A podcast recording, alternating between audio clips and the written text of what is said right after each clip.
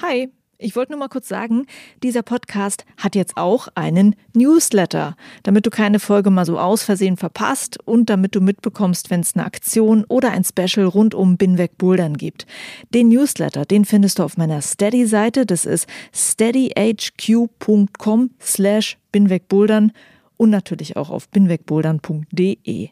Das war's, viel Spaß mit dieser Folge allein der Gedanke daran, wenn ich weiß, okay, da passieren coole Moves, da sind Leute, die sind begeistert und leidenschaftlich für diesen Sport, dann ist es für mich Grund genug, da dabei zu sein und ja, klar, im besten Fall das natürlich äh, selber zu organisieren. Hi und willkommen zur Folge 130 von Bin weg Bouldern. Ich bin Juliane Fritz und meine Gästin ist Julia Ziesche. Und Jule ist gerade dabei, mit einigen Kollegen die Kletter-WM in Bern zu organisieren. Die findet dieses Jahr in den ersten zwei Augustwochen statt. Außerdem hat Jule, bevor sie in Bern gearbeitet hat, die World Cups in München führend mitorganisiert und auch die deutschen Meisterschaften im Klettern und Bouldern. Ich wollte von Jule einen Einblick hinter die Kulissen von solchen großen Kletterwettkämpfen haben. Welche Arbeit dahinter steckt, was die Herausforderungen sind, wie sie überhaupt an diesen Job gekommen ist und so weiter. Bern wird jetzt also ihr größtes Event bisher, denn da findet nicht nur Lead, Speed und Bouldern statt, sondern auch die Paraclimbing WM und es finden die ersten Quali-Wettkämpfe für die kommenden Olympischen Spiele statt. Es wird also einen Wettkampf im neuen olympischen Format geben, im Boulder and Lead Format, kurz BNL. Ich habe vorab Fragen von euch auch bekommen zum Thema Finanzierung von solchen großen Kletterevents. Da konnte mir Jule nicht im Detail Auskünfte geben, lediglich so viel, die WM in Bern kostet um die 3,5 Millionen Schweizer Franken. Also Jule, danke dir fürs Gespräch und euch viel Spaß beim Zuhören. Dieser Podcast wird möglich gemacht durch euch, Hörerinnen und Hörer, die meine Arbeit unterstützen, unter anderem mit dem Crowdfunding bei Steady. Da kannst du einen monatlichen Betrag wählen, mit dem du Binwegbouldern regelmäßig unterstützt. Schau dir das gerne mal an auf Steady. Der Link ist in den Shownotes zu dieser Folge und auf binwegbouldern.de. Vielen Dank an alle, die Binwegbouldern bei Steady unterstützen oder auch die mich mit einem Einkauf im Binwegbouldern Shop supporten. Und jetzt ab in die Folge. Julia Ziesche war und ist bei vielen großen Boulderwettkämpfen mit dabei, aber nicht auf der Matte, sondern sie ist im Hintergrund im Orga-Team von zum Beispiel deutschen Meisterschaften, vom Boulder World Cup in München und jetzt ganz aktuell bei der Kletterweltmeisterschaft in Bern, die dieses Jahr stattfindet. Hallo Jule. Hallo Juliane. Wir beide haben uns kennengelernt, als ich die deutschen Meisterschaften moderiert habe und da war ich quasi bei dir im Vorstellungsgespräch für diesen Job. Ist denn sowas etwas, was du öfter machst, wenn du für Wettkämpfe arbeitest, dass du guckst, wen brauchen wir da eigentlich noch auf welchem Posten? Ja, je nachdem, in welcher Position ich da gerade bin, kann das schon mal passieren. Beim Deutschen Veralpenverein damals haben wir ein neues Kommentationsteam gesucht und deshalb warst du da bei mir sozusagen im Vorstellungsgespräch. Ja. Von welcher Seite kommst du denn eigentlich zum Thema Wettkampforganisation? Hast du selbst mal bei Wettkämpfen mitgemacht oder bist du eher Typ begeisterte Zuschauerin? Also selbst bei Wettkämpfen direkt mitgemacht habe ich nicht, außer mal bei den Hard Moves oder bei diversen Spaßwettkämpfen. Ich komme aber aus der Ecke Leistungssport, habe in der Leichtathletik Wettkämpfe gemacht und auch im Fußball und deshalb schon eher sportbegeistert. Ich bin dann 2011 aufs Klettern aufmerksam geworden beim Outdoor Sportfestival in München. Und da habe ich das erste Mal das Bouldern für mich entdeckt und ab dem Zeitpunkt war ich begeisterte Zuschauerin. Was war denn so cool am Bouldern? Ich meine, du kommst aus anderen Sportarten, meintest du. Was hat dich da so gehuckt? Hucken ist ein gutes Stichwort. Wahrscheinlich die coolen Moves, die an der Wand passiert sind. Ich fand die Stimmung dort in München richtig, richtig cool. Und es war für mich trotzdem einfach eine neue Sportart. Also mich hat eine Freundin mal mit zum Klettern genommen. Das hat mich gar nicht so sehr fasziniert, also Klettern am Seil. Aber das Bouldern mit den coolen Moves und einfach den starken Bewegungen, das hat mich schon fasziniert. Das finde ich natürlich spannend, weil ich manchmal gedacht habe, so man muss das Bouldern mal selber gemacht haben, um das zu verstehen. Was machen die da an der Wand? Aber du hast gleich gesagt, so ich habe das gesehen, das ist cool, ja. Hm. Vielleicht hatte ich natürlich einfach durch die Verbindung zum Klettern, ich hatte einen Freundeskreis, wo viele Leute klettern waren und konnte mich dafür eben erstmal nicht begeistern. Aber ja, beim Bouldern war es anders. Mhm. Und machst du den Job, den du jetzt machst, aus so einem auch so einen begeisterten Fantum heraus? Also gibt es Athletinnen und Athleten, die du toll findest und wo du jetzt so ganz begeistert bist, ey, in meinem Job treffe ich die mal so nebenbei? Am Anfang war das nicht so, weil ich die ganzen Leute natürlich auch gar nicht kannte. Ja. Also ich weiß noch, ähm, dass ich mal mit einer Freundin in der Boulderwelt in München war und sie mich anstupste und meinte, guck mal, da ist Jule Wurm. Und ich so, wer? und deshalb, ich kannte die Leute gar nicht. Und mich hat einfach gesagt, in erster Linie das Bouldern sehr fasziniert und ich war dann einfach schnell drin in dem ganzen Prozedere. Dadurch, dass ich selber vier, fünf Mal in der Halle war, habe ich dann angefangen als Coach zu arbeiten, habe Fotos gemacht und lag vielleicht bei mir auch ein bisschen daran, weil ich mit meinen anderen Sportarten dann aufgehört habe und das Klettern für mich entdeckt habe. Am Ende ging es dann schon darum, hey, es gefällt mir alles so gut, egal in welchem Bereich im Klettern ich arbeite, da möchte ich weitermachen. Und wie ist es jetzt so mit den äh, Athletinnen und Athleten? Gibt es jetzt Leute, die dich begeistern? Gibt es irgendwie coole Momente dann vielleicht auch so hinter den Kulissen mit äh, irgendwelchen starken Leuten? Ja, auf jeden Fall. Ich würde sagen, es gibt viele gute Momente, aber es gibt auch, sage ich jetzt mal, herausfordernde Momente. Also gerade als ich äh, neu beim Alpenverein angefangen habe, man gemerkt, okay, man ist selber auch nicht so bekannt in der Szene und dann wurde man vielleicht kritisch beäugt, wenn man dann bei diversen Wettkämpfen vor Ort war und mal gesagt hat, hey, es wäre gut, wenn ihr eure DAV-Klamotten tragt, weil das eben dazugehört, wenn ich im Kader bin oder ähm, vielleicht auch mal bei einem Nominierungswettkampf dabei bin und Interviews mache. Aber ja, mit der Zeit, ich habe mir dann auch da sehr viel Mühe gegeben und auch versucht, hey, von Büroseite zu zeigen, ich möchte was tun für den Sport, ich möchte was tun für euch und habe auch viel das Gespräch mit den Athletinnen und Athleten gesucht. Und mittlerweile habe ich wirklich zu einer Handvoll Athletinnen und Athleten auch sehr guten Draht. Also mit einer Alma Bestvater, mit der ich gern mal einen Kaffee trinken gehe und die mir dann auch den neuesten Gossip erzählt mhm. oder sagt, hey, was ist eigentlich so los in, äh, im deutschen Team? Oder auch mit einem Alex Megos, der zu den stärksten Klettern der Welt gehört und vielleicht jetzt im ersten Augenblick sehr unnahbar ist, aber wirklich ein, du hast ja auch schon ein Interview mit ihm geführt, Juliane, wirst das vielleicht bestätigen können, ein super netter Typ ist. Er hat mich mhm. irgendwie auch mal mitgenommen nach Bern. Ja, man kann sich wirklich sehr cool mit ihm austauschen. Von dem her, es hat immer Vor- und Nachteile, aber ich glaube, man muss erstmal so ein bisschen investieren und auch sagen, hey, wie sieht's eigentlich bei euch aus? Wie geht's euch als Athletinnen und Athleten? Und versuchen auch aus Sicht Organizer oder Büro zu zeigen, hey, was sind eigentlich unsere Anliegen? Also Kommunikation ist da für mich einfach an, an erster Stelle. Also du brauchst auch die Nähe natürlich zu den Athletinnen und Athleten, um deinen Job gut zu machen. Ne? Total. Also wir haben letzte, ähm, letzten Monat ein Promo-Video gedreht für die WM in Bern. Und dann habe ich da auch ein, zwei deutsche Athletinnen und Athleten getroffen und habe sie eben auch gefragt, hey, habt ihr noch Inputs, was die Isolationszone betrifft oder was ist euch wichtig? Und hier versuche ich natürlich schon möglichst viel mitzunehmen, ganz klar. Was sagen die denn zum Beispiel auf solche Fragen wie, ähm, äh, was bräuchtet ihr noch bei Wettkämpfen? Generell oder? Na, hast du so ein Beispiel dafür, was, was dann gesagt wird, hey, äh, ich hätte gerne in der ISO noch pff, ich weiß nicht, ich habe mal gesehen, dass die gerne Karten spielen. Keine Ahnung, ob sie dann die Gaming also Area brauchen. Sehr oft kommt, dass eine Uhr in der Isolation vergessen wird. Das habe ich mir immer schon äh, sehr groß notiert. Und letztendlich ist es natürlich schon so, dass in, in der Isolationszone, dass sie dort viel Zeit verbringen und natürlich immer gerne Möglichkeiten gesehen werden, wie man sich, wie du richtig gesagt hast, da gut die Zeit vertreiben kann. Ja. Nochmal zurück so ein bisschen zu den Anfängen. Wie bist du überhaupt in diese Position gekommen, Wettkämpfe zu organisieren? Also es klingt einfach so big, so ich bin da rein in den Sport und jetzt mache ich so eine WM. Wie hat denn das angefangen? Ja, so wie du es beschrieben hast, war es tatsächlich ein bisschen. Also in dem Sport drin. Ich bin 2011, wie gesagt, das erste Mal überhaupt draufgekommen und jetzt ist es zwölf Jahre später und ich organisiere eine WM. Und es ging relativ schnell, muss ich sagen. Also ich habe an der Deutschen Sporthochschule studiert, habe da sozusagen ein bisschen Erfahrung gesammelt und habe als Fotografin bei bayerischen Wettkämpfen geknipst, habe als Klettertrainerin gearbeitet und ja, habe einfach in sehr kurzer Zeit sehr viele Menschen kennengelernt, die im Wettkampfsport unterwegs waren, egal ob es äh, Rootsetter waren, ob es Judges waren, ob es ja eben Personen Involvierte bei Wettkämpfen waren.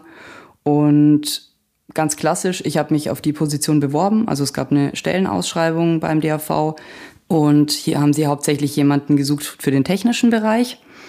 Und ich habe mich trotzdem mal beworben, weil ich einfach Bock hatte drauf. Und für die Position wurde ich dann tatsächlich nicht ausgewählt, sondern ein Kollege, der hier einfach schon mehr Erfahrung mit sich gebracht hat. Aber sie haben zum gleichen Zeitpunkt auch jemanden gesucht, der die ganzen internationalen Events federführend organisiert und hier eben auch ein bisschen Erfahrung hat mit verschiedenen Stakeholdern und auch in verschiedenen Bereichen. Und für die Position wurde ich dann eingestellt. Ich weiß jetzt gar nicht, was sich unter der technische Bereich verbirgt, ähm, wo du gesagt hast, da wurde es dann nicht genommen. Beim technischen Bereich meine ich hier den sportlichen Ablauf. Also das bedeutet alles, was mit Routenbau, mit den Wänden, mit dem Wandaufbau, mit Matten, Judges und so weiter zu tun hat. Alles, was letztendlich den sportlichen Ablauf betrifft. Mhm. Und du bist dann in den Bereich rein, der dann eher so kommunikativ ist. Genau. Also ich hatte beim Alpenverein so mehr oder weniger zwei Hauptthemen. Das eine war PR und Kommunikation. Hier habe ich bei diversen Wettkämpfen die Berichterstattung gemacht, habe die Website gepflegt, habe den Social-Media-Kanal DRV Wettkampfklettern gepflegt, habe den äh, Livestream koordiniert, unter anderem dann auch das Livestream-Team ausgewählt. Äh, Im letzten Jahr beim DRV habe ich sogar selber dann den Livestream bei der Deutschen Meisterschaft Lied kommentiert und hatte auch eben die Schnittstelle zu den Athletinnen und Athleten, wenn es jetzt beispielsweise um Presseanfragen ging. Ja.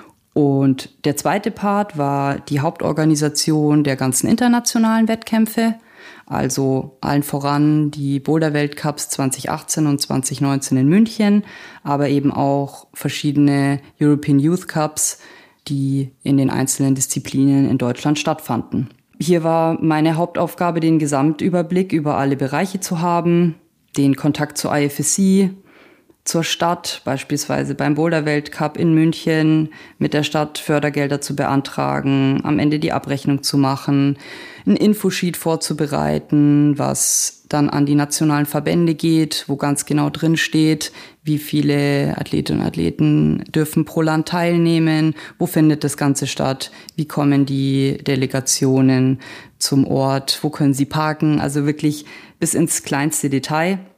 Und das Schöne an der Sache ist, dass ich einfach in sehr vielen Bereichen involviert war und man eben von, ich gebe jetzt mal ein Interview oder bin bei einer Pressekonferenz vor Ort bis, okay, ich hänge jetzt noch den letzten Banner auf, habe ich letztendlich alles gemacht. Und vor allem bist du ja jetzt auch in dem sportlichen Bereich so. Ist es dann auch so, dass du dann da bist und sagst so, ähm, ja, wo kommt denn jetzt eigentlich die Wand her, die wir brauchen? Äh, welchen Hersteller müssen wir da anrufen und die Matten und so weiter und so fort? Also ist das dann auch alles dein Job? In München beim DRV eher weniger. In Bern ist das genau mein Hauptaufgabengebiet. Mhm. Jetzt bin ich sozusagen auf der anderen Seite beim sportlichen Ablauf. Und hier geht es genau vom Wandbau einmal die Teams organisieren, die das Ganze aufbauen, dann die Auswahl der Wand, zumindest zum Teil. Also ein Beispiel ist hier, dass ich mich entschieden habe in Abstimmung mit dem Routenbau und dem internationalen Verband, dass die Wandneigung sich ähm, am Top der Liedwand noch ein bisschen ändert, damit einfach noch mehr Flexibilität im Routenbau gegeben ist. Dann schaue ich mir zudem das komplette Setup an, also wo steht die Wand, habe natürlich ähm, viel Kommunikation zum Routenbau, also die Auswahl der Personen, die Griffauswahl. Hier auch ein großer Punkt, wo wird das ganze ähm, Equipment und auch die Griffe und Volumen gelagert. Was brauchen wir an Leitern, Schrauben und so weiter.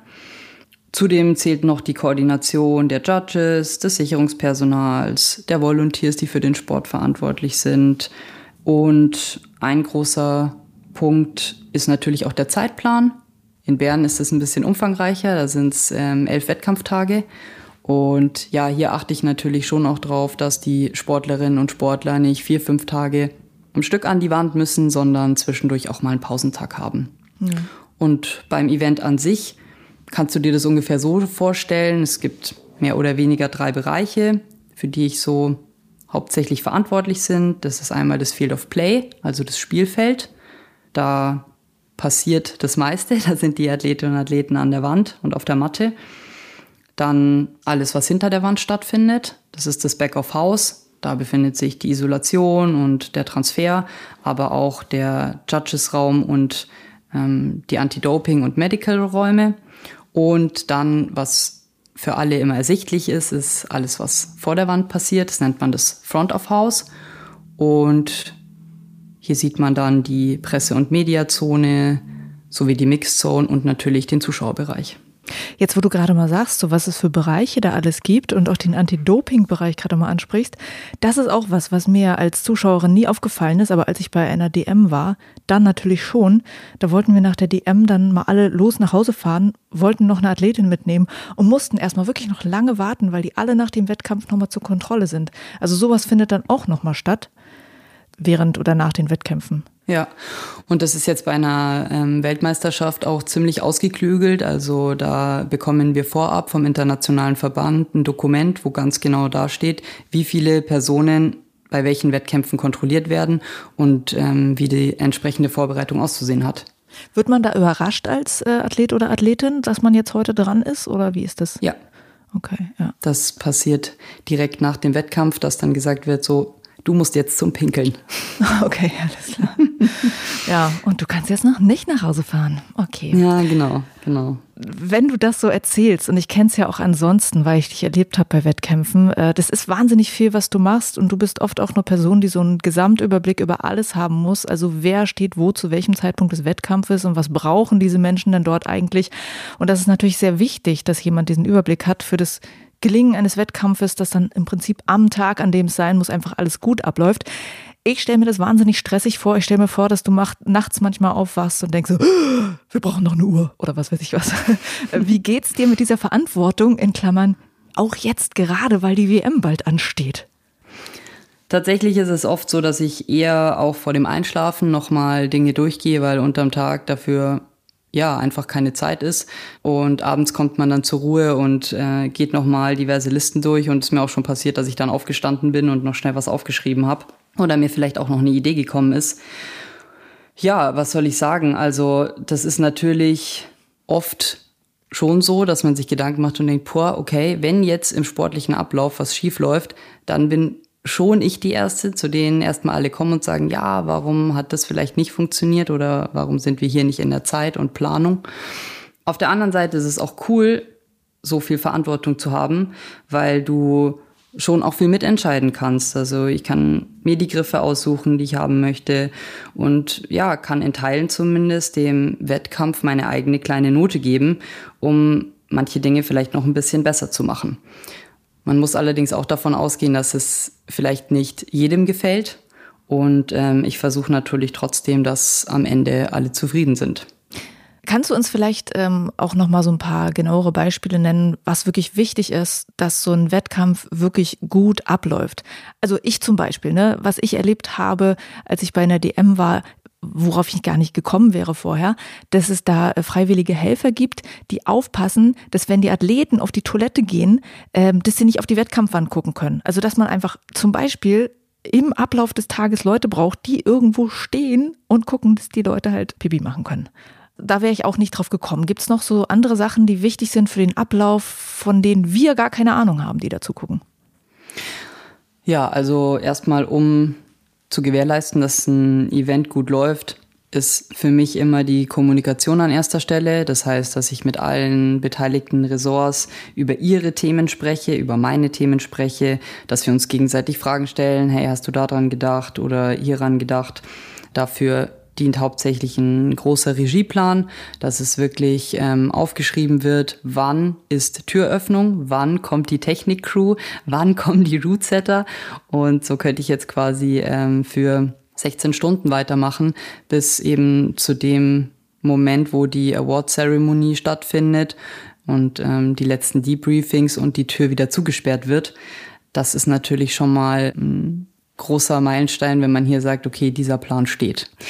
Und zu deiner Frage, was so versteckte Organisationsthemen betrifft, ja, du hast es schon gesagt, die Athletinnen und Athleten müssen zur richtigen Zeit am richtigen Ort sein. Das heißt, da gibt's Volunteers, die sagen, hey, Juliane, du musst jetzt los, raus aus der ISO. Oh. Und wenn du zurückkommst, dass du dich auf den richtigen Stuhl setzt. Also dahinter ist quasi, sind verschiedene Stühle, wo eben steht, hey, du bist jetzt dran mit Boulder 2, du bist dran mit Boulder 3 und so weiter.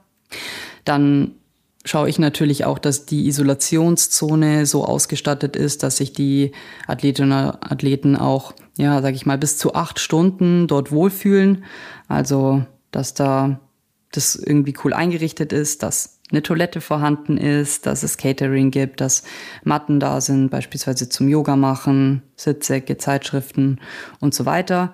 Letztendlich auch so eine Sache, wie ich es jetzt für Bern mache. Es ist, das Ganze findet im August statt. Das heißt, es kann auch bombastisches Wetter sein und ich möchte den Jungs und Mädels nicht zumuten müssen, dass sie im Worst Case acht Stunden nur in der Halle sitzen und deshalb gibt's dort auch einen kleinen Außenbereich, wo sie sich zumindest mal ein paar Stunden ein bisschen bräunen können, wenn sie wollen. Ah, sehr schön. Was noch so kleine Details sind, wie dass der Transfer wettergeschützt sein muss. Das heißt, ähm, wenn sie irgendwo draußen durchgehen müssen, dass es eben große Regenschirme gibt, dass für das Paraclimbing der Weg barrierefrei ist oder auch vor dem Event, du hast es gesagt, mit abgehängt es werden ja vor dem Event auch Meetings stattfinden, zum Beispiel das Technical Meeting. Und hier muss einfach gewährleistet sein, dass niemand in die Halle schauen kann und wir das Ganze dementsprechend abhängen. Ein weiterer Punkt ist das Griffelager, habe ich vorhin schon kurz angesprochen. Es ähm, muss für die Rootsetter, gerade wenn Semifinale und danach Finale ist, schnell zugänglich sein. Und hier brauchen beispielsweise manche Teams auch eine Wäscheleine. Hä, eine Wäscheleine? Das musst du jetzt nochmal genau beschreiben.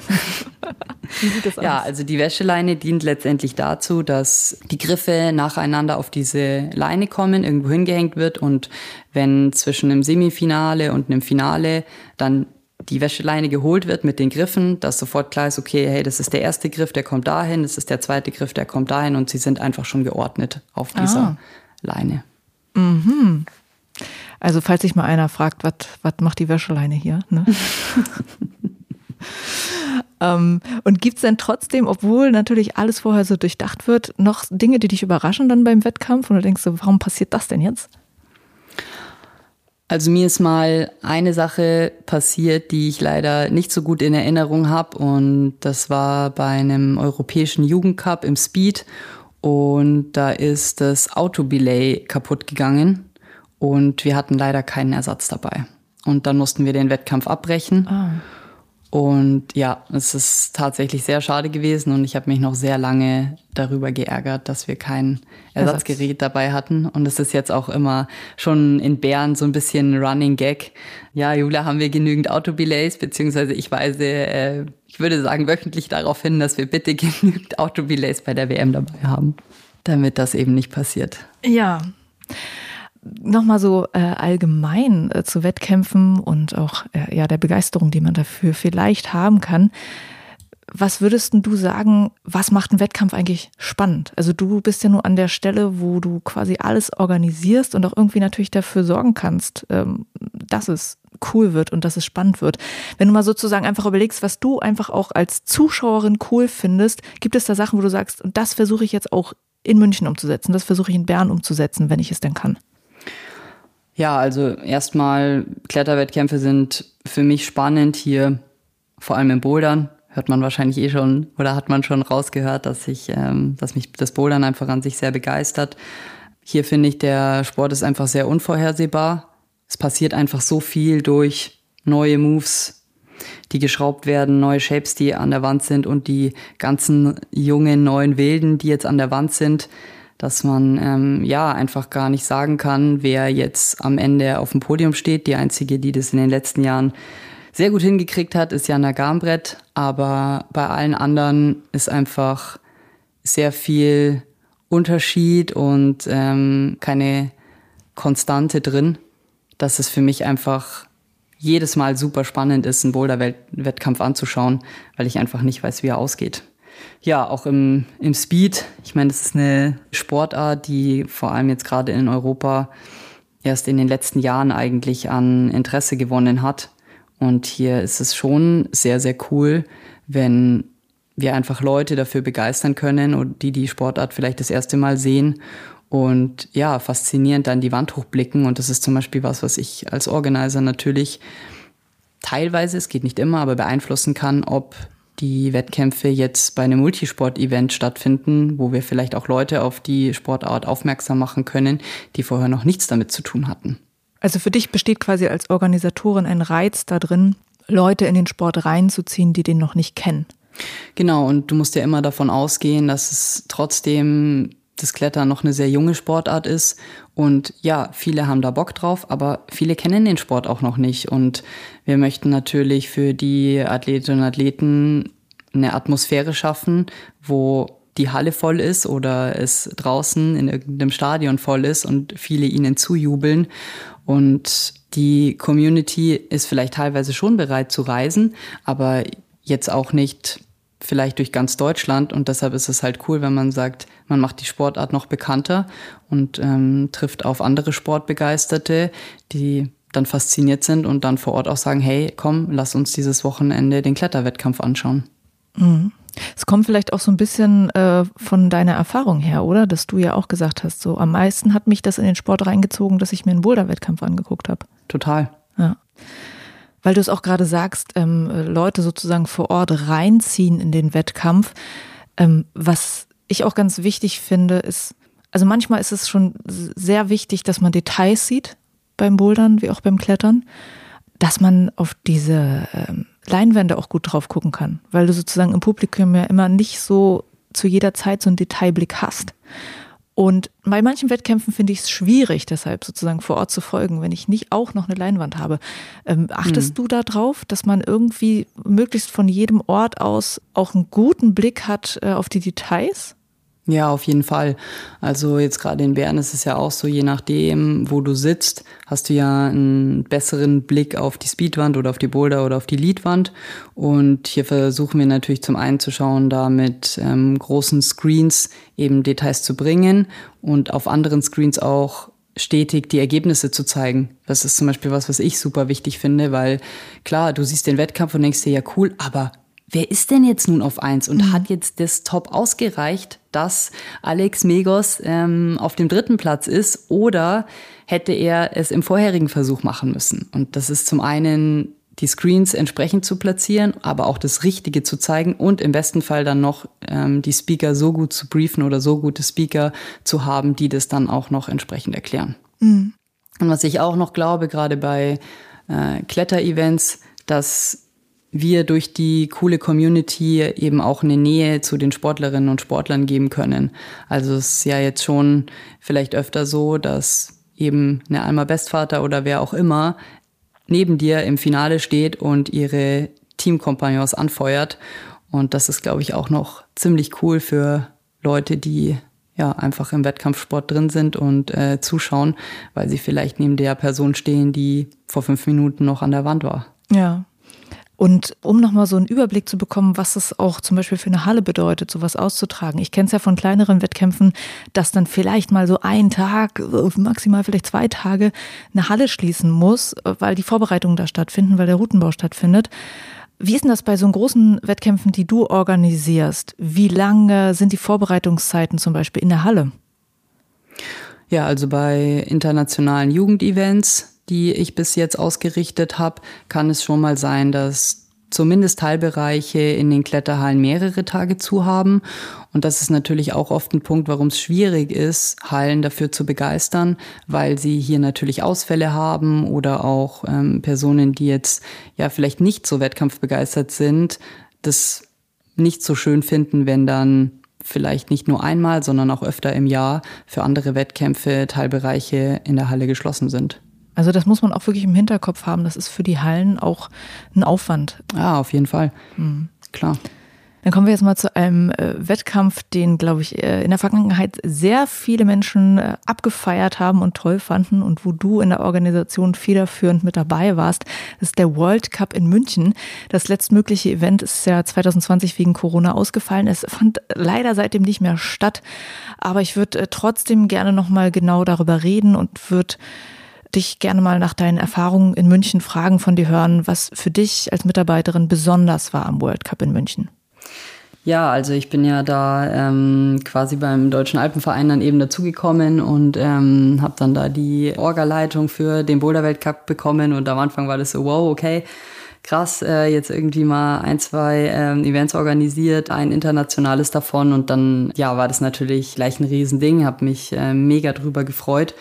Und das Positive an der Sache war einfach, dass, äh, ich hatte es vorhin auch schon kurz angesprochen, das Team an sich da stand einfach schon sehr, sehr vieles. Also dadurch, dass es die Jahre vorher schon öfter organisiert wurde und letztendlich kannten sich einfach schon super viele Leute und ich war äh, mit meinem Kollegen, wir waren eigentlich die Neuen, obwohl wir die beiden waren, die das äh, federführend dann organisierten bin da dann so, so ein bisschen reingeworfen worden und ähm, ja, gerade so bei dem, bei dem ersten Event war es noch so ein bisschen äh, sich gegenseitig auch beschnuppern und dann im zweiten Jahr, aber ist man ja schon trotzdem ein bisschen routinierter, hat auch schon ein paar Wettkämpfe mitgemacht und ja, kann dann eben da auch im, im zweiten Jahr konnte ich da auch dann schon ein bisschen, ja, was von mir selber einbringen, wo ich sage, ja, hey, ähm, wollen wir das vielleicht nicht mal anders machen?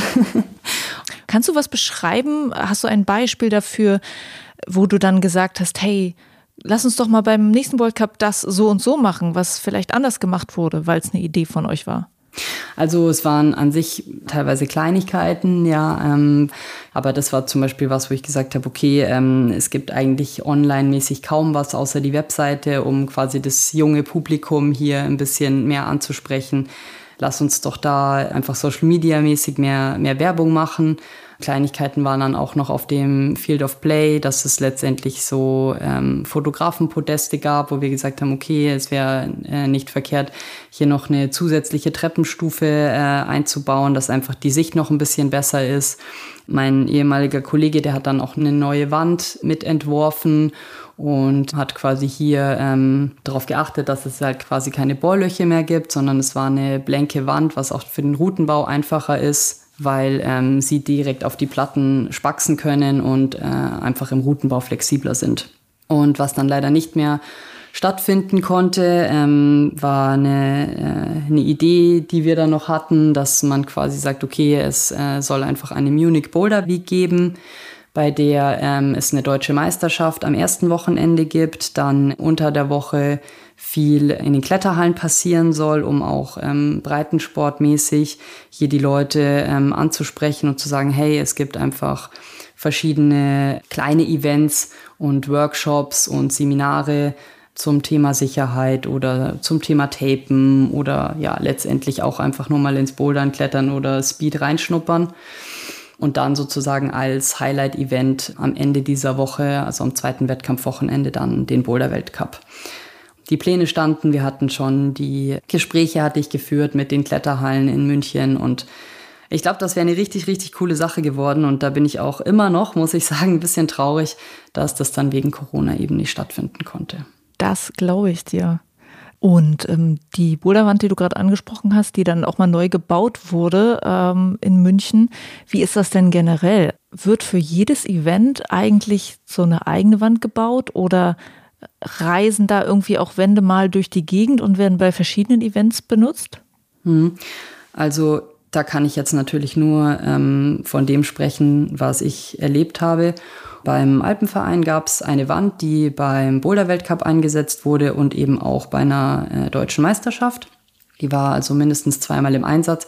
Und dann hat man ja schon geschaut, dass man eben die, die kleineren Events oder die nationalen Events ansonsten in Kletterhallen macht, weil natürlich allein schon das Aufstellen und äh, der Abbau von so einer Wand sehr kostenspielig ist, allein durch Transport und Auf- und Abbaupersonal und diverse Abnahmen etc. pp.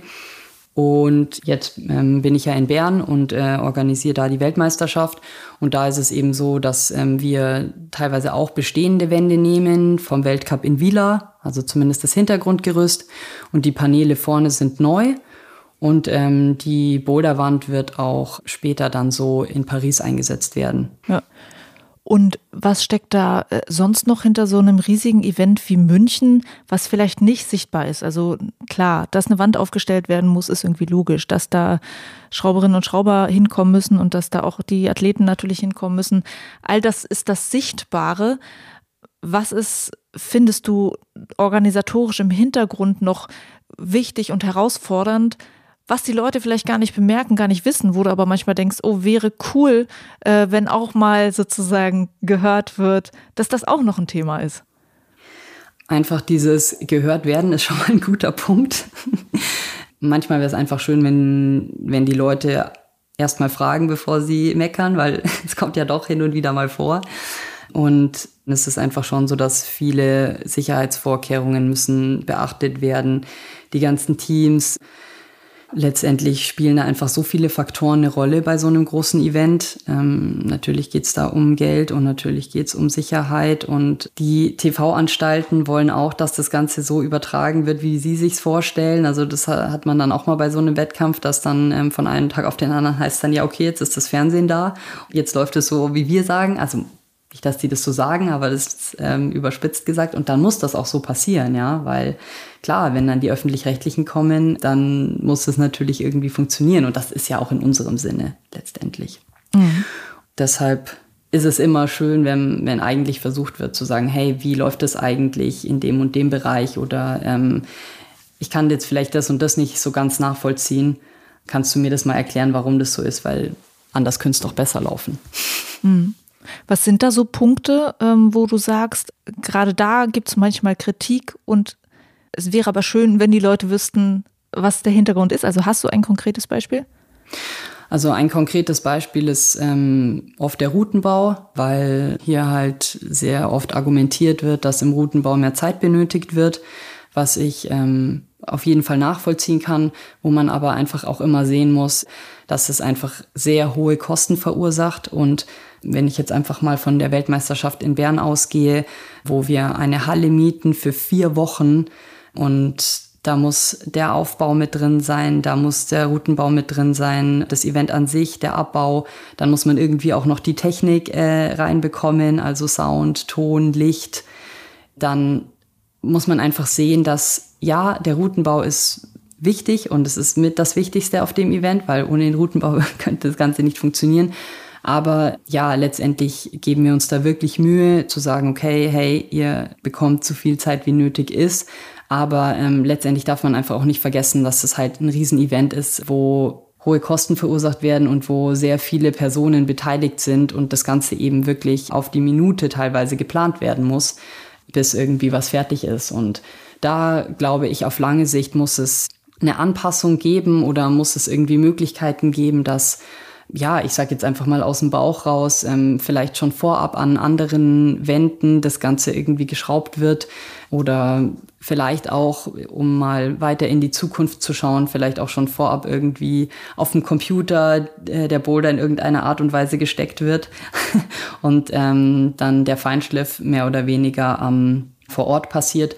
Aber ähm, ja, ich sag's jetzt mal so zehn Tage Routenbau. Klar, es ist ein großes Event, aber das ähm, ist auf Dauer nicht stemmbar. Ja, das kann ich verstehen. Und äh, Routenbau, das, was du jetzt gerade sagst, hört sich so an, als ob das ja aus der Routenbau-Community so ein bisschen kommt, dieses, wir brauchen bitte mehr Zeit. Dann kommt ja noch das Publikum dazu, was dann auch zum Routenbau etwas sagt, wo es äh, auch Kritik gibt. Das ist ja dann die nächste Seite schon. Ja, natürlich. Also man darf dann immer bei der Sache nicht vergessen, dass es, ähm, es hat ja auch nichts damit zu tun, dass man die Leute nicht versteht. Ja, also die Rootsetter stehen unter einem enormen Druck. Das ist keine Frage. Also jetzt gerade in Bern, da werden die ersten Plätze für die Olympischen Spiele in Paris vergeben. Und ja, es ist ein enormer Druck von Athletinnen und Athleten, irgendwie vom internationalen Verband, von uns natürlich auch, ähm, von den Zuschauenden, weil die wollen dann das sehen oder das sehen oder keine Ahnung.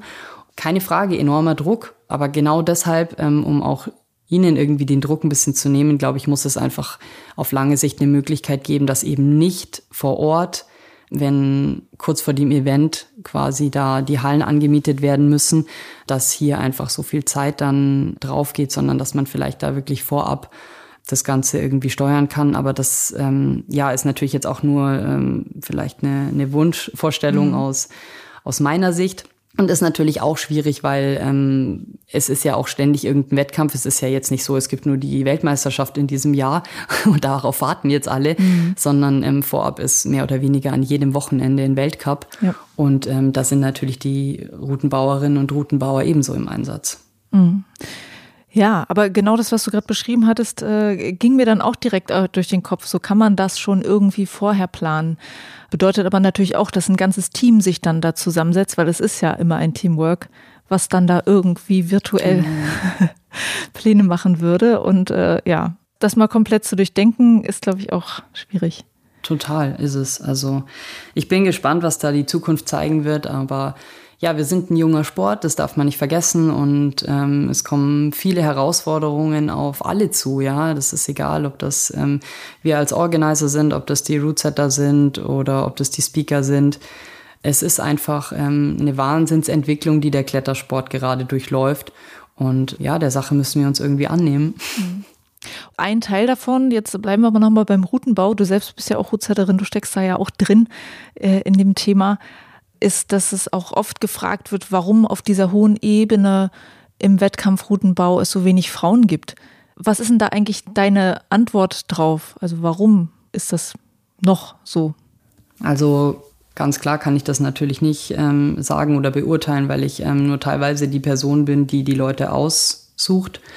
Jetzt bei einem internationalen Event ist ja so, dass die Hälfte der äh, Rootsetter vom internationalen Verband kommt und mehr als die Hälfte oder die Hälfte ähm, vom organisierenden Team. Und da ist es einfach so, dass jetzt gerade bei der WM wir auch stark dafür plädiert haben und gesagt haben, okay, wir wollen, ähm, dass auch vom IFSC eine, also pro Team quasi auch eine Frau gestellt wird. Und das haben sie leider nicht gemacht. Und wir haben dann auch nochmal nachgefragt und haben gesagt, ja, warum? Und es ist halt schon immer das Argument, okay, dass ähm, viele Frauen einfach ja erst in den letzten Jahren mit, ähm, mit dem Routenbau angefangen haben und einfach noch nicht so weit sind und so weit ausgebildet, sage ich jetzt mal. Und das ist natürlich schwierig, das zu beurteilen, weil ich würde mir das jetzt nicht anmaßen, das zu beurteilen, weil ich das einfach ja schlichtweg nicht kann. Ich, klar, ich bin Rootsetterin, aber ich schraube in kommerziellen Hallen und äh, nicht auf Wettkämpfen. Das ist einfach nochmal ein enormer Unterschied. Und ja, also letztendlich gibt es da von der IFSC jetzt eine Exchange-Liste, wo ähm, eben auch viele Routenbauerinnen gelistet sind, die schon national geschraubt haben oder mal als äh, Guest-Route-Setter bei äh, internationalen Events eben dann auch von den Local Organisern eben angesprochen wurden oder die sie sozusagen ins Team geholt haben. Und ja, das ist ein ganz schmaler Grad, äh, wo wir uns da bewegen, weil ähm, gerade jetzt zu meiner persönlichen Meinung, ich sage auf der einen Seite, wir müssen mehr Frauen einfach da reinbringen, weil ja 50 Prozent der Wettkämpfe sind Frauenwettkämpfe und 50 Prozent äh, sind Männerwettkämpfe und je diverser das Routenbauteam ist, umso besser ist es. Also im Prinzip müssen die Leute, die jetzt in den Hallen anfangen, weitergebildet werden. Genau. Und sich verbessern können und auf eine Ebene kommen. Ja. Dass gesagt wird von nationalen und auch internationalen Verbänden, okay, da wissen wir jetzt, Person XY können wir einladen. Korrekt.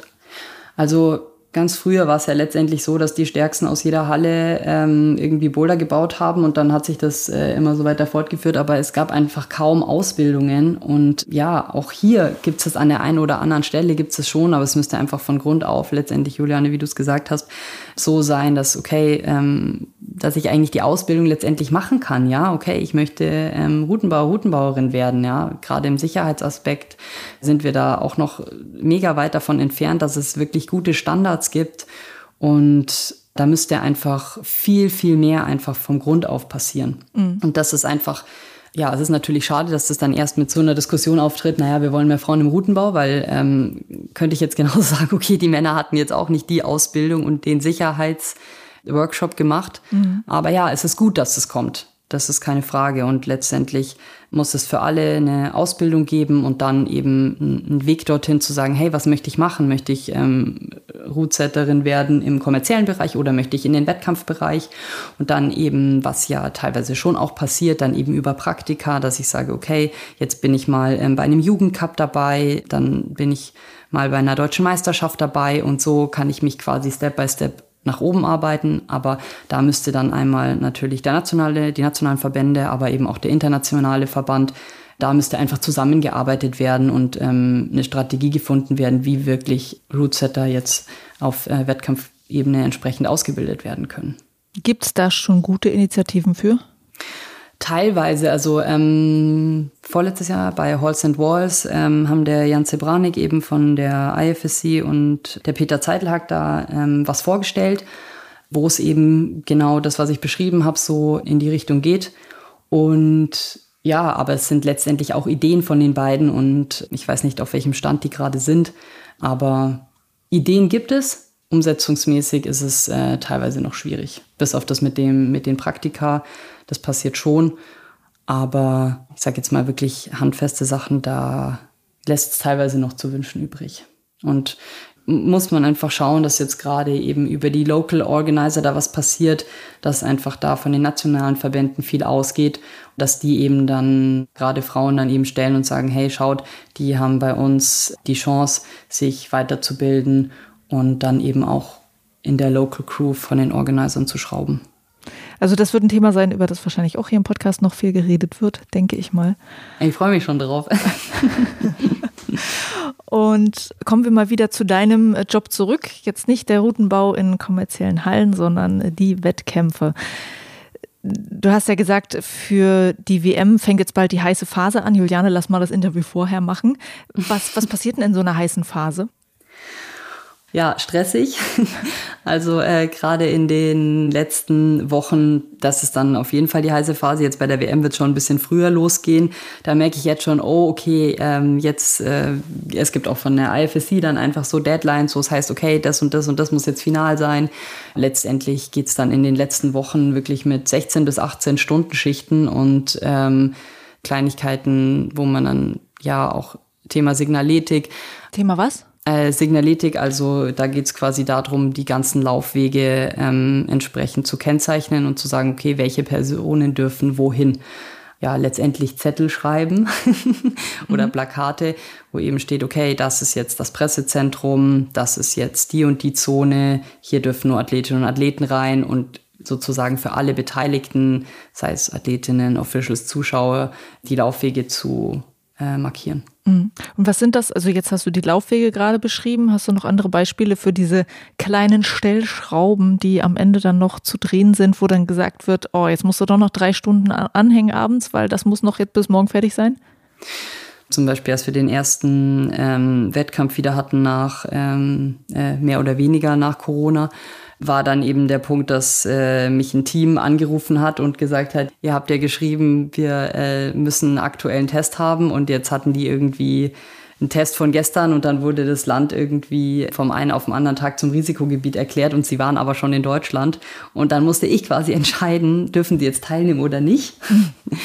dann muss man sich halt mal schnell nachts um elf mit allen Beteiligten äh, und dem Corona Beauftragten zusammensetzen und halt überlegen, okay, wie können wir da ähm, vorgehen oder wie entscheiden wir uns und äh, aufgrund von welchen Richtlinien. Ja, ne, das war natürlich organisatorisch nochmal ein Riesenaufwand. Was ich auch gehört habe von anderer Seite ist, als Corona dann fertig war, oder naja, was heißt fertig, aber als die ersten Events wieder stattfinden konnten, dass dann so ein Thema gab, dann wollten alle sozusagen ihre Events machen, dann war es ganz schwer, so Foodwegen zu finden mhm. für solche Events, weil plötzlich alle das wollten. Ja. Sowas zum Beispiel, dachte ich dann auch, ja, okay, krass, stimmt. Also natürlich kommt es immer darauf an, wie gut man im Voraus plant, aber es kommen einfach immer gerade in den letzten Wochen oder Tagen oder dann einfach beim Event kommen dann nochmal Sachen, die man vielleicht einfach nicht am Schirm hatte und das sind dann vielleicht Kleinigkeiten wie, dass eine Uhr in der Isolation fehlt oder dass vielleicht irgendwelche irgendwie ein Griff kaputt geht oder so und da ist es aber natürlich trotzdem so, hey, wenn ich da vorab irgendwie das gut geplant habe, dann bin ich da auf der sicheren Seite. Ja, und äh, was anderes noch, du hattest vorhin auch gesagt, ähm, es geht ja nicht nur darum, irgendwie äh, die fancy Griffe auszuwählen, aber es geht natürlich auch darum, die fancy Griffe auszuwählen. Wer macht denn sowas eigentlich? Machst sowas du? Ja, also ich habe ähm, jetzt gerade eben auch für die WM in Bern mit äh, meinem Kollegen zusammen haben wir die Griffsets ausgewählt. Und ähm, ja, da gibt es eine, eine Liste von der IFSC, also vom Internationalen Verband und die ähm, prüfen quasi die ganzen Sets. Also man kann sich da sozusagen als Griffhersteller mehr oder weniger bewerben, dass man eben auf diese ähm, Liste kommt als autorisierter äh, Griffhersteller. Und aus denen können wir dann entsprechend auswählen. Und meine Kollegen aus der Schweiz, die hatten da schon äh, teilweise auch gute Kontakte. Und ich habe auch versucht, auch den Nachhaltigkeitsgedanken da noch ein bisschen, soweit es bei einem Event geht, mitzutragen. Dahingehend auch äh, haben wir versucht, möglichst nur Griffsets herzunehmen, die ähm, in Europa hergestellt werden. Es gibt ja auch das Thema Griff-Upcycling, da habe ich ja auch schon mal eine Podcast-Folge zugemacht. Mhm. Spielt sowas bei euch dann auch eine Rolle, dass ihr sagt, hey, die Griffe, die haben wir schon mal benutzt, aber die kann man neu beschichten, dann sind die wieder ja so gut wie neu und man kann die benutzen im Wettkampf? Nee, also bei einem Wettkampf ist es so, dass das alles neue Griffe sind. Wobei man sagen muss, dass äh, das manchmal für die Rootsetter gar nicht so lustig ist, weil die so rau sind. Und ich habe ja gesagt, dass die mindestens ja fünf, sechs Tage vorher die Boulder und die Routen schrauben. Und ja, da habe ich dann schon öfter die Anfrage bekommen, können wir nicht gebrauchte Griffe nehmen, weil meine Haut ist nach zwei, drei Tagen so ja. durch. Ja. Aber ja, klar, also ähm, für so ein großes Event sollen es natürlich neue Griffe sein und dann natürlich auch der beste Grip. Mhm. Und was passiert danach mit den Griffen? Ähm, also das ist auch ganz unterschiedlich.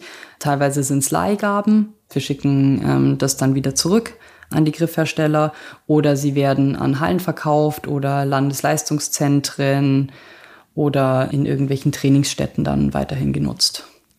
Okay, um jetzt mal hier eine wundervolle Überleitung zu schaffen, ähm, WM in Bern. Ihr werdet sehr, sehr viele Griffe brauchen, denn es sind sehr, sehr viele Wettkämpfe. Wir werden sehr, sehr viele Griffe brauchen, vor allem, weil es sind insgesamt fünf Disziplinen und ja, ich kann sagen, es sind an die 5000 Griffe und Volumen und Makros, okay. die wir allein jetzt für diese elf Tage Wettkampf geordert haben. Und ja. die Speedgriffe sind da noch nicht drin. Oh. Ja, krass. Also ich wollte es bloß nochmal sagen, ne? es gibt ja Bouldern, es gibt Lead, es gibt Speed, dann gibt es diese Disziplin Bouldern und Lead, genau. was ja das neue olympische Format dann ist. Und dann wird noch Paraclimbing stattfinden. Und das ist alles wahnsinnig viel. Also ich habe ja auch schon mal mit dem Sebastian Debke gesprochen, der ja äh, Athletensprecher im Paraclimbing bei der IFSC ist, der halt auch gesagt hat, ey, es ist so ein Wahnsinn, natürlich diese Paraclimbing-Events zu machen, weil beim Paraclimbing hast du so viele Unterkategorien von Athleten mit verschiedenen Voraussetzungen fürs Klettern, wo dann für diese Kategorien jeweils geschraubt wird. Das ist richtig, richtig groß. Was für eine Herausforderung ist es für so ein Event, Paraclimbing zu integrieren, weil in der Vergangenheit, wir haben es ja auch schon mitbekommen, es gab auch WMs ohne Paraclimbing. Wahrscheinlich, weil das einfach so ein Riesenaufwand ist. Also wie, was bedeutet das für euch, Paraclimbing dabei zu haben? Für mich ist das ähm, Paraclimbing auch total neu. Also ich habe noch kein Event vorher organisiert, äh, wo Paraclimbing dabei war. Also für mich ist das schon eine große Herausforderung. Ähm, ich habe zum Glück eine Kollegin im Team, die da ein bisschen Erfahrung hat und ähm, ja, wir natürlich auch auf den internationalen Verband hier zurückgreifen können. Aber ähm, ich war letztes Jahr eben in Vila beim Paraclimbing-Weltcup und äh, habe mich hier viel mit Athletinnen, Athleten, Coaches, äh, Team-Officials und so weiter unterhalten, um einfach ein bisschen mehr den Einblick in das Ganze zu bekommen und zu schauen, okay, was ist wichtig. Da ähm, ist allen voran, was du gesagt hast, Juliane, mit ähm, den verschiedenen Klassifizierungen. Also da kann es eben sein, dass manche auch noch gar nicht klassifiziert sind. Also das heißt, es läuft letztendlich so, dass vor jeder Saison müssen die ähm, erst in ihre Kategorie eingeteilt werden und müssen da gegebenenfalls eben auch vorklettern. Und ähm, es kann natürlich sein, dass jetzt einfach welche dabei sind, die noch nicht klassifiziert sind oder nochmal klassifiziert werden müssen. Und ähm, dann findet das vorab statt. Das heißt, wir brauchen einfach schon mal eine Möglichkeit, das entsprechend wo durchzuführen. Dann geht es natürlich um die Laufwege, also das heißt, ähm, alles barrierefrei zu machen. Die Post-Finance Arena in Bern ist nicht barrierefrei, zumindest nicht komplett. Und ähm, hier müssen wir eben mit dem Auf- und Abbauteam schauen, dass wir ähm, eben Rampen installieren und einfach den Weg so gut wie möglich aufbereiten, genauso wie den Transport. Also das heißt, es werden ähm, nochmal explizit Volunteers eingesetzt, die dann ähm, die Athletinnen und Athleten im Rollstuhl schieben oder da entsprechend unterstützen oder für blinde Kletterinnen und Kletterer eben auch zur Seite stehen. Und abgesehen von dem sportlichen Part, also klar, auch im, im Routenbau hast du es auch schon erwähnt, dass es ähm, natürlich, wir brauchen da einfach auch sehr, sehr viele Griffe, die Qualifikationen, die finden an der Speedwand und an der Leadwand statt. Und die Finals finden da nur noch an der Leadwand statt. Da muss man eben auch gucken, dass möglichst viele Sets und auch gute Sets, weil gerade wenn wir jetzt schauen, okay, beim Leadklettern äh, auf ähm, WM-Niveau oder beim Bouldern auf WM-Niveau brauchen wir ja ganz andere Shapes als jetzt fürs Paraclimbing. Ja, da brauchen wir einfach richtige Griffe, da brauchen wir Jugs, da brauchen wir Kellen, Henkel. Und da müssen wir natürlich vorab schauen, okay, hey, liebe Griffhersteller, wir wissen, ihr wollt nur euren äh, neuesten Scheiß jetzt da irgendwie ähm, uns zeigen und uns äh, mitgeben auf die WM, was ja cool ist. Aber wir brauchen einfach auch schöne und gute Henkel. Darauf müssen wir achten und letztendlich dann noch ein Punkt, der sozusagen weg vom sportlichen Part geht, ist einfach auch die, die Promotion, ja, also wirklich zu sagen, hey Leute, ja, das sind ähm, Weltklasse-Athletinnen und Athleten, die stark klettern und wo wir auch versuchen, möglichst viele Zuschauende in die Halle zu bekommen und ja, das Thema einfach von Anfang an mit zu inkludieren und zu sagen, hey, das ist irgendwie mit dabei und das gehört zu, genauso zum Wettkampf wie Bouldern, Lead Speed und BNL. Mhm.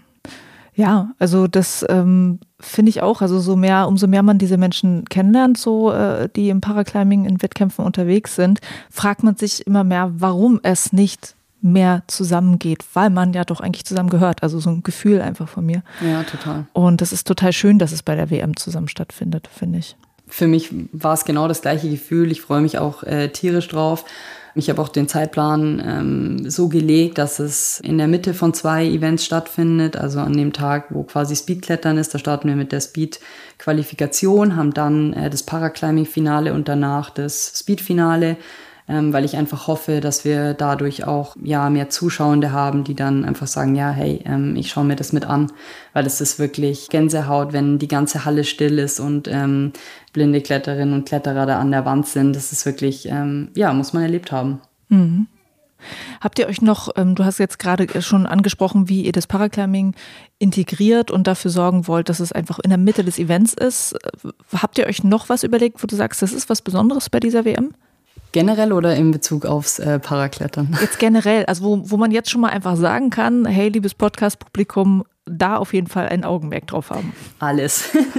Alles, okay. Ähm, ja, also es sind einfach viele Kleinigkeiten. Es wird ähm, ein, ein, Village of Experiences geben für alle Zuschauenden, für alle, die zum Event kommen.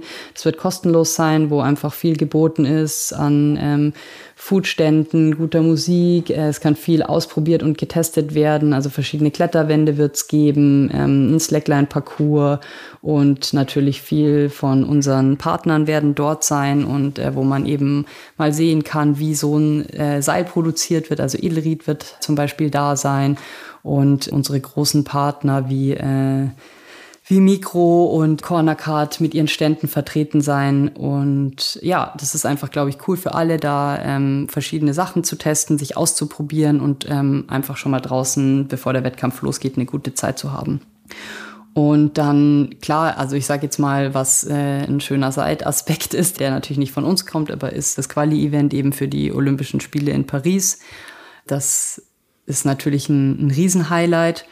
Was von unserer Seite jetzt ist, ich habe schon gesagt, es wird äh, neue Griffsets geben. Es wird erstmals auch die Leadwand ohne Schraublöcher sein. Also die wird komplett clean sein. Das Ganze findet in einer riesigen Arena statt. Das ist eines, äh, die Postfinance Arena ist eines der größten Eishockeystadien der Welt mit Platz für über 10.000 Zuschauende. Und äh, da richte ich mich jetzt hauptsächlich mal an das Publikum in München. Äh, wir brauchen euch in Bern. Äh, ich würde mich wirklich sehr freuen, wenn, wenn sehr, sehr viele kommen und äh, Stimmung machen, weil 10.000 Zuschauende, wenn die hinter den ganzen Athletinnen und Athleten stehen, dann äh, können wir eben genau so ein Event machen, wo, wo alle Gänsehaut bekommen und ja, einfach ein schöner Hexenkessel, der ja richtig Stimmung macht. Ja, aus Nachhaltigkeitssicht haben wir ein Bahnticket inkludiert, was im Ticket enthalten ist, wo man in der ganzen Schweiz kostenlos mit der Bahn fahren kann. Das war uns sehr wichtig, weil wir gesagt haben, hey, wir möchten, dass die Leute öffentlich kommen und dann können sie abends noch ein Bier trinken und dann schön mit der, mit der Bahn heimfahren. Ein kleines Schmankerl von mir. Ich wollte ähm, unbedingt einen, einen Teppich haben auf der Bouldermatte, weil ich erstens finde, es sieht viel schöner aus. Okay. und der, der Dreck staut sich da einfach nicht so. Das heißt, man kann das schon einfach wegsaugen. Das heißt, es wird erstmal einen Teppich geben. Und bei unserer WM wird es auch ein Maskottchen geben. Okay. wir gesagt haben, okay, wir äh, haben uns da ein bisschen inspirieren lassen vor den European Championships in München. Es war einfach cool, da noch äh, Stimmungsmacher zu haben, die da so ein bisschen einheizt. Und was wird es sein? Eine Gemse. Eine Gemse, okay. Genau, ja. ja, worüber ich mich auch sehr freue, ist, dass äh, wir Nina Capres, äh, Schweizer Sportkletterin, als Co-Moderatorin am Start haben. Da bin ich sehr gespannt, was äh, sie ist auch fünf Jahre lang Wettkämpfe geklettert, aus ihrer Erfahrung erzählen kann und da ja als großer Teil der Kletter-Community einen Beitrag leisten kann. Und ja, so ein persönliches Highlight für mich ist noch, dass ähm, wir die DJs, die auch mehr oder weniger bei den vielen Events, die ich ähm, in der Vergangenheit organisiert habe, dabei waren, die beiden Leos, dass wir die auch für Bern äh, akquirieren konnten. Welche Rolle spielen die denn für dich? Also was macht die gut? Ja, also das eine ist die Stimmung. Also ich ähm, finde einfach die Musik cool, ist einfach super abwechslungsreich. Und das Gute ist einfach, dass ähm, sie wissen, dadurch, dass sie einfach schon bei so vielen Events gespielt haben, dass einfach klar ist, okay, hey, wann kann ich irgendwie Stimmung machen und wann ist es aber auch wichtig zu sagen, okay, jetzt ähm, macht man vielleicht nicht den harten Bass an oder Drum and Bass oder keine Ahnung, weil es einfach jetzt in dem Moment vielleicht unpassend ist, weil ähm, sich die Athletinnen und Athleten konzentrieren müssen. Und ja, das ähm, war für mich sehr essentiell zu sagen, okay, es sind einfach Leute, die auf der einen Seite einschätzen können, okay, wann ist es angebracht, jetzt vielleicht irgendwie mal Gas zu geben und wann ist es aber vielleicht auch mal angebracht, die Musik ein bisschen runterzudrehen, dass da die Erfahrung einfach da ist. Ja, das finde ich ja spannend, dass es da so ein DJ-Team gibt, was dich jetzt schon sehr lange begleitet, die das gut können. Also es gibt auch dafür schon Spezialisten. Ja. Das ist ja super. Genau, und ähm. eine Sache habe ich tatsächlich noch vergessen. Es ist jetzt an sich nichts, ähm, was sozusagen für die Zuschauenden relevant ist. Aber ähm, wir haben uns als WM entschieden, dass wir sowohl fürs Paraclimbing sowie auch fürs BNL, dass wir ähm, Preisgelder bezahlen. Und ähm, das gab es in der Vergangenheit auch noch nicht. Ach so, für die andere Disziplin gab es das schon und dafür noch nicht? Genau. Also ah. es ist letztendlich auch vom internationalen Verband ebenso vorgegeben, ähm, wo und wie viel Preisgeld letztendlich bezahlt wird. Bei den Einzeldisziplinen ist das entsprechend vorgegeben und beim Paraclimbing ist das nicht vorgeschrieben, genauso ähm, wie beim BNL, weil okay, das BNL ist mehr oder weniger eben dafür gedacht, dass es die Qualifikation ist für mhm. die Olympischen Spiele. Demnach wurde davon abgesehen, was auch ja in irgendeiner Art und Weise verständlich ist, weil ähm, also wir sind da jetzt gerade zum Beispiel bei einem Budget von 120.000. Ist auch ähm, auch auf eine gewisse Art und Weise verständlich, dass sie sagen, okay, ähm, den Organisern, man kann jetzt sie nicht verpflichten, da allen was zu bezahlen, aber wir haben eben gesagt, okay, uns ähm, liegt es eben am Herzen, da zumindest auf eine gewisse Art und Weise Gleichberechtigung zu schaffen. Mhm. Und haben eben gesagt, genau so, das, was in den Einzeldisziplinen auch gezahlt wird, das möchten wir auf die Kategorien aufteilen und zumindest einen kleinen Beitrag beisteuern, dass auch die Paraathleten Preisgeld bekommen. Mhm. Auch das etwas, was äh, wahrscheinlich die meisten noch gar nicht gehört haben nochmal eine Frage so zum Großen und Ganzen. Also was äh, ich ja sozusagen mit der Zeit erst gelernt habe, die ersten IFSC-Wettkämpfe, die ich mir angeguckt habe, da habe ich dann gedacht, naja, das macht halt die IFSC, die hat da wohl einen Haufen Geld, das schmeißt sie da rein. und dann werden da Wände aufgestellt und alles Mögliche und dann geht's los. Aber es steckt halt ein lokaler äh, Klettersportverband dahinter. Es stecken Organisationen, Firmen, Helferinnen, Helfer dahinter, Medienschaffende und so weiter. Also ganz, ganz viele Leute, die das überhaupt möglich machen, dass so ein äh, Event stattfinden kann. Wen würdest du da gerne noch hervorheben und sagen, eigentlich sind die so wichtig im Hintergrund, dass es die gibt? Ich möchte bei so einem Event eigentlich jede Person, die beteiligt ist, hervorheben, weil es ja gerade im sportlichen Ablauf, aber auch in den anderen Bereichen, es ist wirklich fast jede Person einfach notwendig. Das geht los mit großen Unternehmen, die eine hohe Reichweite haben, um ja jetzt beispielsweise in der Schweiz ist das eine, eine Supermarktkette, wo täglich viele Schweizerinnen und Schweizer einkaufen. Den Laden kennt jeder. Und ähm, ja, durch die können wir beispielsweise auch eine hohe Reichweite erzielen, ja. Und alle, die in ihrem Fach letztendlich Experten, Expertinnen sind, sei es jetzt eben Thema Infrastruktur oder Eventtechnik, Gerüstbau, Agenturen im Bereich der Kommunikation oder Kontakte zur Presse, Kontakte in die Kletterszene vor Ort.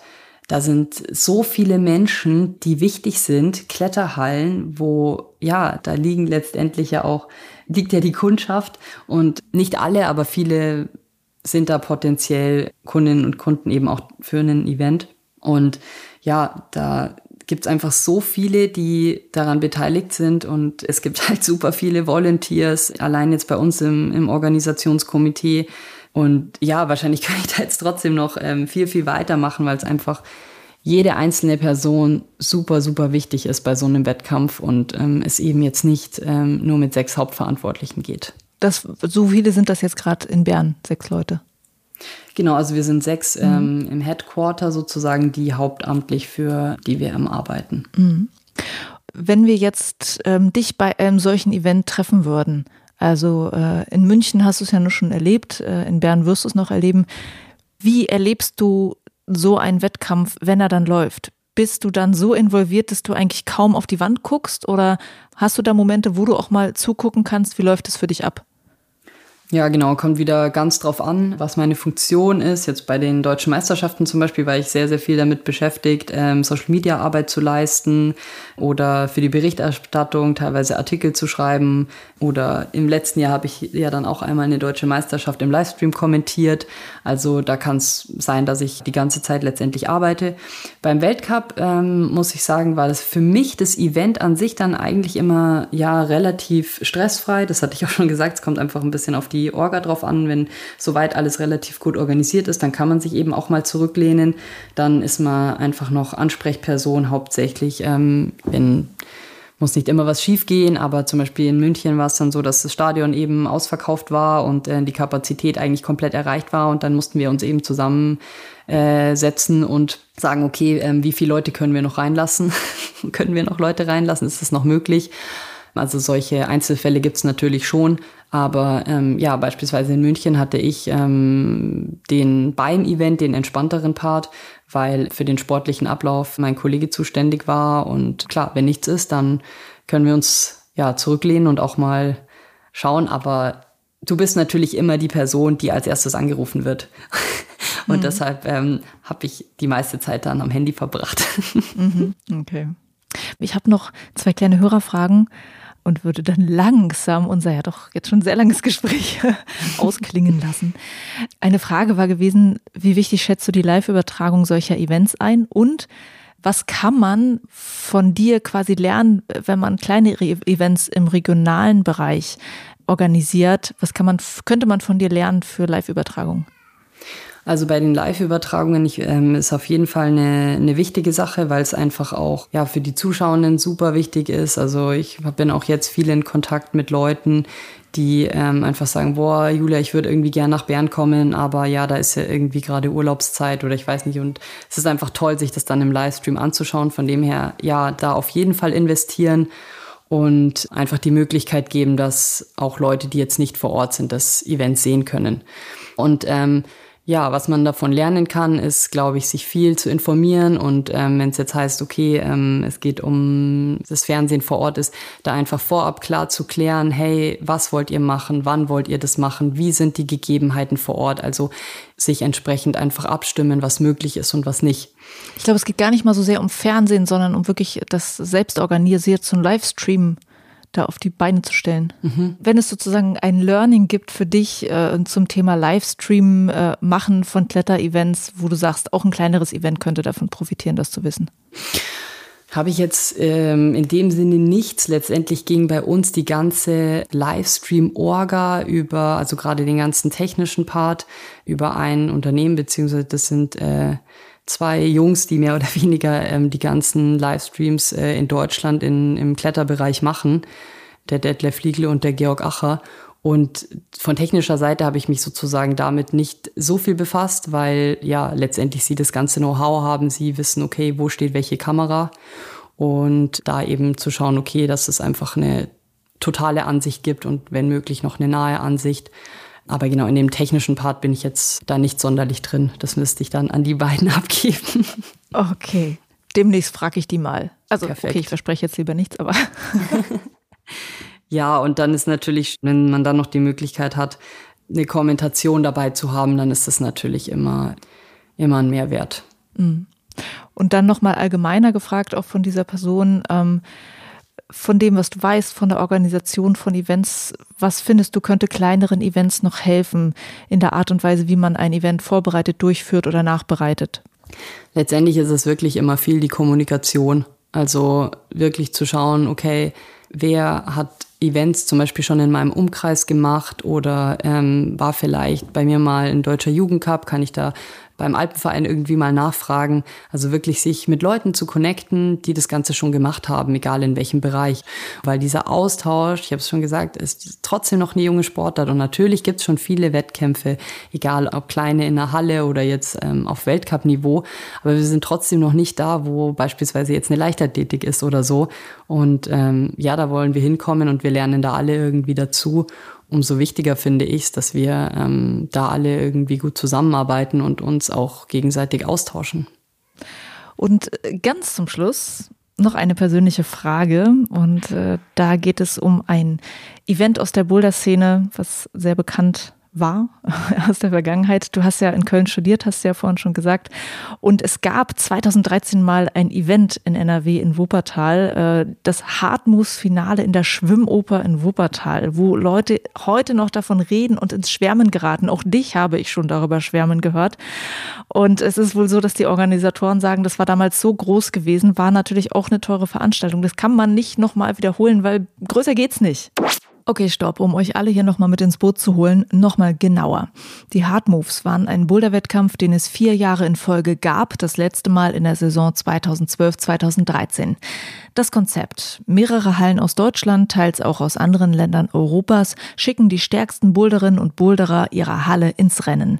Die Leute konnten sich in ihren Hallen für das Hard Moves Team qualifizieren und in diesen Teams waren teils Hobbyboulderinnen und Boulderer und teils Nationalkaderathletinnen und Athleten, die also dann als Team Seite an Seite in diesen Wettkampf gegangen sind. Mit dabei waren dann zum Beispiel auch Alex Megos und Jule Wurm. Im letzten Jahr des Wettkampfes haben über 4000 Leute bei den Hard Moves mitgemacht aus 29 Hallen.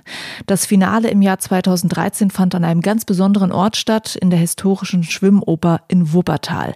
Das Bouldern hatte damit quasi sowas von Deepwater Soloing mit einer sieben Meter hohen Kletterwand über dem Wasser. Gewonnen hatte 2013 das Team vom Rocktown Kaiserslautern, gefolgt von den Wupperwänden aus Wuppertal und dem Eskaladrom Hannover. Das Event in der Schwimmoper war wahnsinnig aufwendig für die Veranstalter, eine Wiederholung in dieser Größenordnung einfach unmöglich und nicht finanzierbar.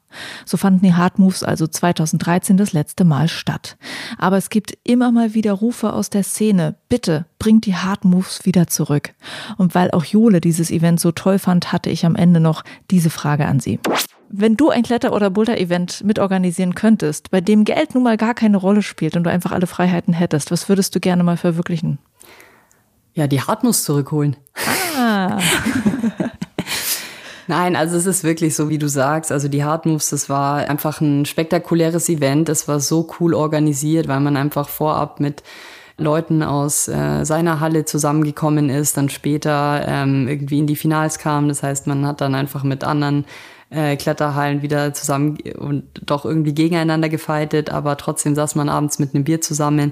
Und das in der Schwimmoper war dann natürlich legendär, ja, weil einfach Amateurinnen und Amateure irgendwie mit äh, den Stärksten der Welt zusammenkamen und äh, ja, natürlich auch diese Kulisse mit ähm, die Water Soloing war natürlich eine, eine sehr, sehr coole Sache. Das wird äh, schwer zu übertreffen sein.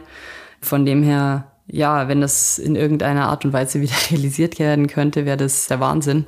Vielleicht muss man hier die Organisatoren noch mal ein bisschen anstupsen.